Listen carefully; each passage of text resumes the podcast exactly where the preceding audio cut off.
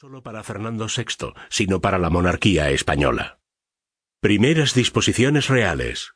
En una corte dominada por Isabel Farnesio, Fernando y su esposa tuvieron que sufrir algunas humillaciones y vivieron casi aislados debido a los problemas que tuvieron con la enérgica y dominante reina viuda. Felipe V falleció el 9 de julio de 1746 en el Escorial, en Madrid, momento a partir del cual Fernando VI se convierte en rey a la edad de 33 años.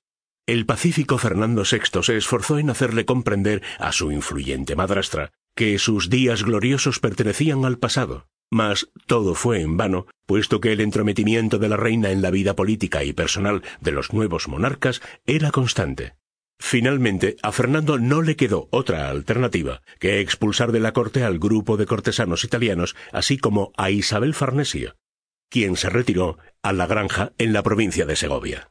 Tuvo, sin embargo, el acierto de ratificar en su cargo al marqués de la Ensenada, quien había ocupado varios ministerios con Felipe V y que pasó a ocupar la Secretaría de Hacienda, Marina e Indias. El afortunado marqués fue además nombrado secretario de la reina en 1747 y al año siguiente asume y se hace cargo definitivamente de todas las riendas del gobierno de España. Otro de sus hombres fuertes fue José de Carvajal y Lancaster, secretario de Estado entre 1746 y 1754, tiempo durante el cual sostendría una marcada rivalidad con el marqués. El sacerdote jesuita Francisco Rábago se convirtió en confesor real de Su Majestad y, por fortuna, nunca abusó de su posición con el rey ni perdió su natural modestia. Obras principales de su reinado. La firma de la paz de Aquisgrán fue su primer gran triunfo diplomático, la cual puso a término a la Guerra de Sucesión Austríaca, 1740-1748, en la cual intervino España desde 1743. Este tratado le aportó confianza en sí mismo, y más en la capacidad de sus ministros que podían ampliar su campo de acción. Una de las primeras medidas económicas exitosas de la Administración fue la abolición de las rentas provinciales. Asimismo, se firmó un nuevo decreto sobre baldíos y más reglamentos sobre casas y caballerizas reales, así como nuevas ordenanzas de obras y bosques. En 1752 se da la creación del Giro Real, se trata de una entidad bancaria que favorece las transferencias de fondos públicos y privados fuera del país. Todas las operaciones de intercambio con el extranjero quedan en manos de la Hacienda Real, y así el mayor beneficiado es el Estado. Al año de funcionar la institución ya había recaudado un millón ochocientos treinta y un mil novecientos once escudos. Durante el reinado de Fernando VI se emprendió la modernización de la Marina a cargo del Marqués de Ensenada, quien en seis años ordenó la construcción de una numerosa flota.